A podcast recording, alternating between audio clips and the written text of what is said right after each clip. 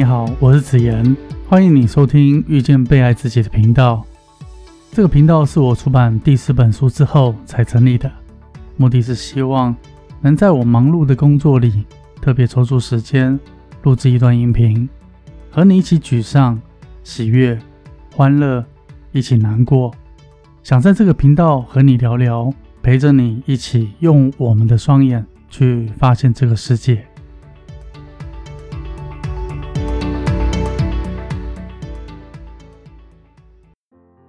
你是否有过觉得这世界上没有什么人了解你？你是否在人情关系上经常遭遇到困扰？到底该怎么做才能让别人真正的理解我们呢？谈到理解，这让我回想到发生在去年九月份一位张先生的事件。要先说，以下的叙述已经获得当事人的同意，才收录到今天的内容。世间人常说。男大当婚，女大当嫁。对于年过四十岁的张先生来说，婚姻大事已经到了母亲急切、父亲三催四请的年纪。我相信许多的传统老人家总是希望在世的时候，子女们能够拥有好的归宿，生儿育女，才能放心的安养天年。终于在二零二零年一月。张先生鼓起勇气，向交往四年的女友在台北某个景观餐厅公开求婚，现场感动了不少用餐的民众。那个结果当然很顺利的获得他女友的同意。很快的，男女双方见过彼此家长之后，都获得长辈们高度的肯定和祝福。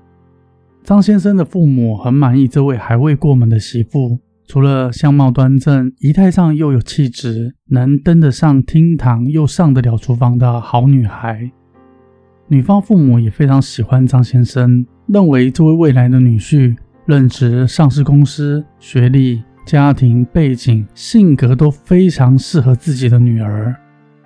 没有结婚经验的小两口，凭借着自己对婚礼的想象，匆匆忙忙地收集各个资料。积极的筹备婚礼，寻找适合的婚纱摄影公司、婚宴现场、喜饼规格等等。他们预计在二零二零年年底完婚。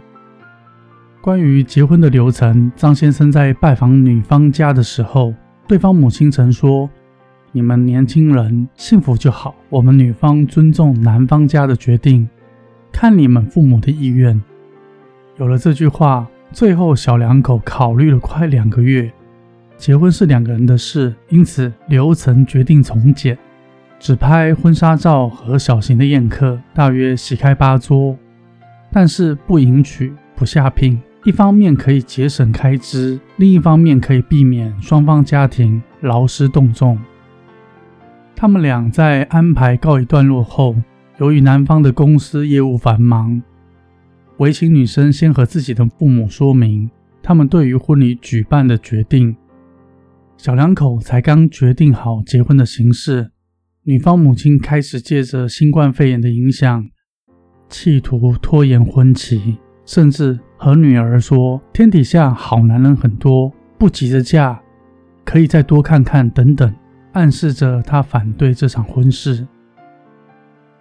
张先生在得知之后一头雾水，他自我检讨，不论从条件、彼此的互动、经济各方面。完全没有被对方母亲否定的理由，而且见面的时候，这位未来丈母娘还非常喜欢张先生，相谈甚欢。这宛如像八点档的剧情，撒狗血般的活生生在现实上上演。本来在云端上的未来新郎官被踢到了凡尘，从原来可以称呼对方母亲一声丈母娘。现在沦为只能继续称呼对方阿姨。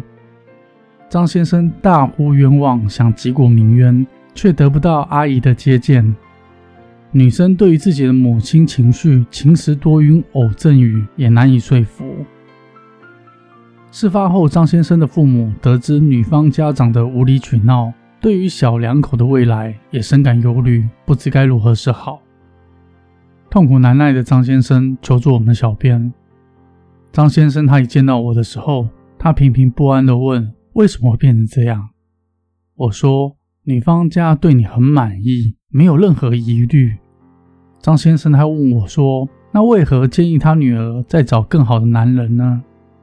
我说，其实这个关键就在当初阿姨的那一句话：“你们年轻人幸福就好，我们尊重男方的决定，看你父母的意愿。”张先生他说：“这是他母亲亲口的承诺，应该不会有问题吧？”我回他说：“双方父母从陌生人要成为亲家的过程里面，这个关系很容易变得紧张和敏感，谁尊谁卑，是否有彼此的尊重，都成了被放大的焦点。”张先生回说：“我只是遵照办理，只差没上千层。”我说。女人心是海底针，男人想要猜透他们的心事，等同在大海里捞针，自然是难乎其难。尤其女方母亲说到尊重你们男方的决定，深度的意思是看你们男方家长如何尊重我们女方家。这就像女人说随便，有的时候不是真的随便，这句话有时候非常深远，又或者。女人说没关系，有的时候是有关系，有的时候也许是真的没关系。张先生这时候很无奈的说：“我又不是吉普赛人，拥有神奇的读心水晶球，这太冤枉了。”我说：“几乎像女人的女人都希望男人是吉普赛人，拥有神奇般的水晶球。先放宽心，等女方母亲气消了。”我们找一位聪明的媒人婆去谈，越是慎重越好。他们家庭非常重视礼仪分寸，所以迎娶、宴客、聘金，任何一样都不能少，让他们风风光光的嫁女儿。很快，这问题就能解决。张先生此时才理解自己的问题出在哪里。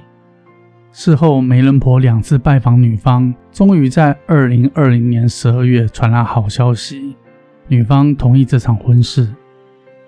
亲爱的各位听众，人生中导致痛苦的人事物，如果我们追根究底，竟然有百分之九十是来自于误会。这个误会又来自于不理解。你是否也经常期待身旁的人成为吉普赛人，拥有神奇的读心水晶球呢？希望我们不用开口，对方可以主动照着我们的心意去完成我们的期待呢？你是否害怕说真心话、心底话，忧心说了会被人家讨厌，害怕被别人认为你爱计较、爱索讨呢？如果我们乘坐时光机回到了小时候，回到那个还不会说话的我们，只要我们发出一点点的声音，就会有人来帮你换尿布、安抚你，给予我们很充沛的爱和满足。这份不用说就能被满足的感受，也成为了我们的记忆，深藏在很深一层的意识状态里面。即使来到了成年，还是希望我们在乎的人可以这般的理解我们。惯性的期待，我们不用开口，别人就可以做到符合你的心意的事，认为这样才是真正的了解和真爱。其实，没有人可以永远的这般的贴心。更没有人可以成为吉普赛人，拥有神奇的读心水晶球，去完全的理解你。我们必须学会如何表达需求。如果你常觉得没有人可以了解你，也许你早已经把自己困在不愿意让人了解的状态太久了。经常不想把事情说清楚，是因为害怕被贴标签，怕被别人指指点点，怕被拒绝。怕被否定，怕被评价，你表面不说，心里却非常在乎。事件中的丈母娘就是不喜欢被评价，但是她又希望别人尊重她，才会导致这一连串的误会。所以我们要练习的是如何勇敢又不带情绪，既中肯又适切地表达自己的需求，让对方知道，这是一种自我价值的肯定。过度害怕他人的回应，反而容易失去机会，徒增遗憾和误解。任何关系的维护都需要彼此的信任。信任每一个人都是独一无二的完美，所以不盲目追求一种被秒懂、被理解、被肯定的感觉，愿意倾听他人，又表达自我，才能让未来的路越走越平稳。害怕是一帖良药，能帮助我们免于危险，但是过度的害怕反而会是一帖毒药，会让你裹足不前，失之交臂。我们不期待别人拥有神奇般的读心水晶球，而是懂得理解他人，也让他人理解我们。世界的表达会让你今生更加的璀璨。在关系上能够圆满的人，都是预先为自己先做好准备的人。很高兴在这里遇见了你。